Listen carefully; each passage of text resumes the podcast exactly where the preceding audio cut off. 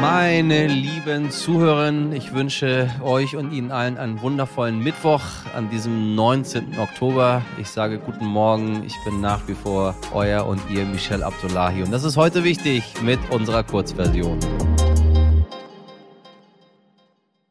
Zuerst das Wichtigste in aller Kürze.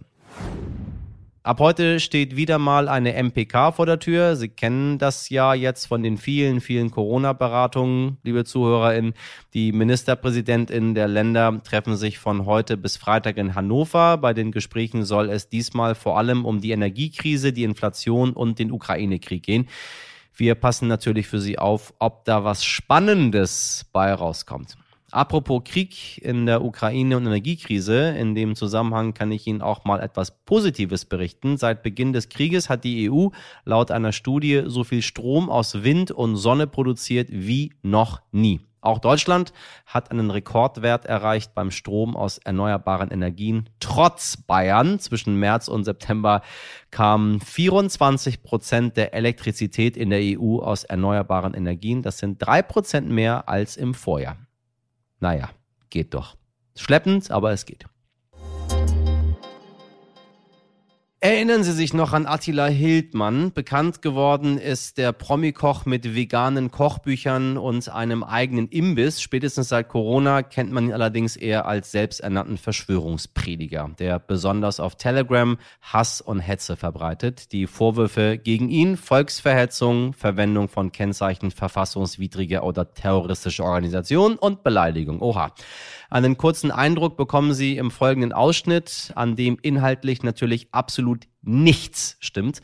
Bitte nicht von der Hintergrundmusik irritieren lassen. Dieser Ausschnitt ist aus einem Beitrag über Verschwörungsideologen. Das ist ein Verbrechen an allen Menschen hier in Deutschland, was hier gerade passiert. Ich glaube, dass Bill Gates uns zwangssterilisieren will. Ziel dieser Leute ist eine komplette Versklavung der Menschheit. Das ist das Ende der Demokratie. Und das sind noch vergleichsweise harmlose Aussagen. Attila Hildmann wird seit Februar 2021 offiziell von der Berliner Staatsanwaltschaft mit Haftbefehl gesucht und steht auch auf der Fahndungsliste von Europol und Interpol, denn kurz vorher im Dezember 2020 hatte sich Attila Hildmann in die Türkei abgesetzt und behauptet, er habe auch die türkische Staatsbürgerschaft. Die Türkei liefert aber keine eigenen StaatsbürgerInnen aus. Auch deshalb kann sich Hildmann seit zwei Jahren erfolgreich verstecken. Nun hat Sternautorin Tina Kaiser aber aufgedeckt, das alles stimmt so nicht. Und die Staatsanwaltschaft in Berlin hat sehr peinliche Fehler gemacht. Liebe Tina, was genau hast du herausgefunden? Also grundsätzlich muss man wissen, es gab schon sehr lange Zweifel an der Aussage der Berliner Generalstaatsanwaltschaft, ob Attila Hildmann neben der deutschen Staatsbürgerschaft auch die türkische hat, also ob er die doppelte Staatsbürgerschaft besitzt. Ähm, grundsätzlich ist es so, Attila Hildmann ist zwar als Sohn türkischer Eltern in Berlin geboren, wurde aber nach der Geburt von deutschen Eltern adoptiert und bekam dementsprechend auch direkt den deutschen Pass. Und ähm, es gab äh, mehrere Leute im Umfeld von Hildmann, also Menschen, die sich von ihm distanziert haben, die behauptet haben, Hildmann bemühe sich seit seiner Flucht vergeblich um die türkische Staatsbürgerschaft in der Türkei. Und äh, dementsprechend gab es auch diverse Medien, die die Berliner Staatsanwaltschaft immer wieder darauf hingewiesen haben und immer wieder gefragt haben, seid ihr wirklich sicher, dass er diese doppelte Staatsbürgerschaft besitzt? Und ähm, die Berliner Generalstaatsanwaltschaft hat aber immer wieder wiederholt, so gebetsmühlenartig, nein, ähm, er sei türkischer Staatsbürger, er könne nicht ausgeliefert werden.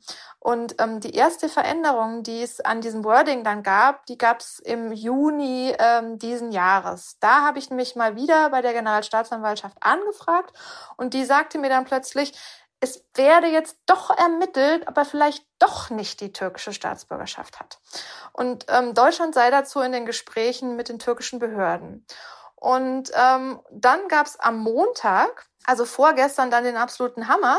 Äh, ich habe routinemäßig mal wieder bei der Staatsanwaltschaft nachgefragt, ob es was Neues gibt. Und da sagte man mir plötzlich, äh, sorry, äh, wir haben uns vertan. Hildmann hat jetzt doch nur die deutsche Staatsbürgerschaft. Ja, und warum ist das Ganze überhaupt so brisant?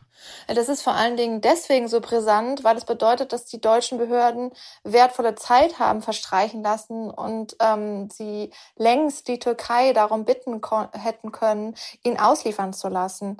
Denn das war ja immer deren Argumentation. Hildmann ist Türke, da, daher brauchen wir die Türken gar nicht erst zu fragen, ob sie ihn ausliefern, weil die liefern halt eh keine Staatsbürger aus.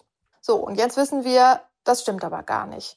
Ähm, dazu kommt aber noch was anderes und jetzt wird's richtig absurd. Denn also der Stern hat am Dienstagmorgen berichtet, dass die Staatsanwaltschaft diesen Fehler gemacht hat und ähm, dass sie sich vertan hat mit der Staatsbürgerschaft.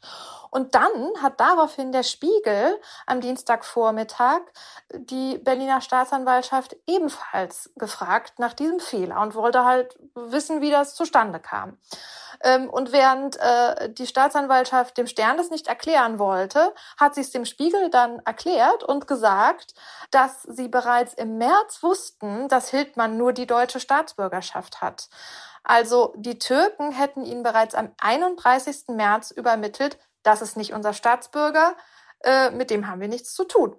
So, das bedeutet also, dass die Berliner Staatsanwaltschaft mir im Juni gesagt hat, sie würde prüfen, ob er äh, auch wirklich die türkische Staatsbürgerschaft hat. Da haben sie mir entweder bewusst oder unbewusst die Unwahrheit gesagt. Also entweder haben sie mich bewusst angelogen, als sie das gesagt haben, oder sie sind total unfähig. Und da kann man sich jetzt überlegen, was schlimmer ist. Spannende Recherche. Danke für die Einblicke, liebe Tina Kaiser. Deutschlands HausbesitzerInnen wollen gerade vor allem eines, Wärmepumpen. Aber es gibt einfach keine. Die HandwerkerInnen können sich vor Aufträgen kaum retten und trotzdem nicht arbeiten, denn das Material fehlt an allen Ecken und Enden. Mit dem Krieg und der Energiekrise kam ein richtiger Wärmepumpenboom. Die Zeitenwende im Heizungskeller ist voll im Gange. Uns haben zum Thema in den letzten Wochen auch Mails von Ihnen erreicht, liebe ZuhörerInnen, mit Fragen über Fragen. Zum Beispiel wollte Hörer Philipp wissen, ob sich eine Wärmepumpe auch im Altbau lohnt. Spoiler, Yes. Unser heutiger Gast, Sternreporter Rolf Herbert Peters, erklärt uns jetzt, warum er Wärmepumpen für eine sinnvolle Alternative hält und wie es mit den Lieferengpässen so aussieht. In der aktuellen Ausgabe des Stern können Sie auch noch mehr zu seinen Recherchen lesen. Und Sie können seinem Urteil über die Wärmepumpen trauen, liebe Zuhörer, nicht nur, weil er uns bei heute wichtig immer wieder aufklärt über alle möglichen Themen im Bereich Energie und Wirtschaft, sondern auch, weil er selbst zu denjenigen gehört, die in eine Wärmepumpe investiert haben und sehnsüchtig, sehnsüchtig auf sie warten. Rolf Herbert, ich grüße dich ganz herzlich. Hallo. So, die, die ganz schwierigen Themen muss ich mit dir besprechen. Ja, ja das ist gut. So. Hört, sich, hört, sich, hört sich banal an, ist aber im Vergleich zu ähm, ganz vielen anderen Dingen, die äh, so dramatisch klingen, ist das eigentlich dramatisch, weil es betrifft uns halt alle. Äh, Zeitenwende im Heizungskeller. Ja, genau. Durch die neuen Preise natürlich, die jetzt am Markt sind für fossile Brennstoffe, gerade für Gas und Öl und für neue Vorgaben von Seiten des, äh, äh, der Ministerien ist es natürlich so, dass man sich Gedanken machen muss, äh, wie man künftig heizt. Und das auch noch bezahlbar ist. Wir wollen konkret über die Wärmepumpen ja. sprechen. Jetzt sind ja alle Wärmepumpen-Experten. Jeder kennt sich damit aus und hat eine Meinung dazu. Ähm, generell ein bisschen absurd, aber, aber irgendwie auch sehr beliebt. Ich habe nicht verstanden, was das ist und wie das Ding überhaupt funktioniert und warum das jetzt alle wollen. Ja, der große Vorteil der Wärmepumpe ist, dass sie höchst effizient ist. Ich versuche es mal relativ einfach zu erklären, soweit das geht. Also eigentlich braucht man eine Sendung mit der Maus dafür. Aber wer vielleicht in Physik ein bisschen aufgepasst hat, der weiß ungefähr, was, was passiert bei einer Wärmepumpe. Die Wärmepumpe ist ein Apparat, ähm, der es schafft, aus der Außenluft zum Beispiel, aber auch zum Beispiel aus Grundwasser oder aus dem Erdreich Wärme zu ziehen. Also in jeder Luft, auch wenn sie minus zehn Grad ist, jeder, jeder, jeder Stoff, der nicht den absoluten Nullpunkt erreicht hat, hat auch ein bisschen Wärme. Und diese Wärme wird sozusagen von einer Wärmepumpe gesammelt. Da gibt es eine, äh, eine, eine Kühlflüssigkeit, ähm, die wird eingesetzt. Die wird sozusagen mit der Wärme aus der Umgebungsluft zum Beispiel in Kontakt gebracht. Und äh, wir wissen, dass es sehr viel Energie kostet, aus einer Flüssigkeit Gas zu machen. Man kennt das jetzt zum Beispiel beim Herd, wenn man da Kochtopf draufsetzt, Wasser, dann sprudelt das relativ schnell, aber es dauert wahnsinnig lange, bis das ganze Wasser sozusagen zu Wasserdampf vergast worden ist. Und das macht die Wärmepumpe auch. Sie sammelt so lange Wärme aus der Umgebungsluft, bis Gas aus dieser Flüssigkeit wird. Und dann hat dieses Gas einen ganz, ganz, ganz äh, hohen Energieerhalt, äh, Gehalt, Entschuldigung. Dieses Gas mit dem hohen Energiegehalt wird nochmal komprimiert, zusammengedrückt.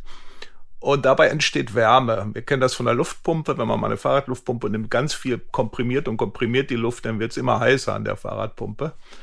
Und diese Wärme sozusagen, die wird dann wieder abgegeben in das Heizsystem für die Heizung, für das warme Wasser. Denn funktioniert der Vorgang rückwärts, das heißt, die Wärme wird abgegeben, aus dem Gas wird wieder sozusagen die Flüssigkeit, die Kühlflüssigkeit und die fließt zurück in den Kreislauf. Und so geht das immer weiter. Sammeln von Wärme aus der Außenluft, abgeben ans Heizungssystem und dann, ja, wieder zurück. Und der Vorteil dabei ist, man braucht eigentlich nur Strom einzusetzen für den Kompressor, der das Ganze zusammendrückt, um viel, viel mehr Wärme am Ende zu ernten.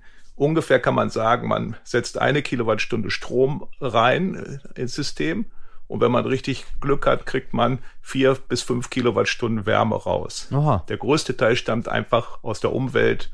Da gibt es nämlich Energie ohne Ende. Die ist auch noch kostenlos.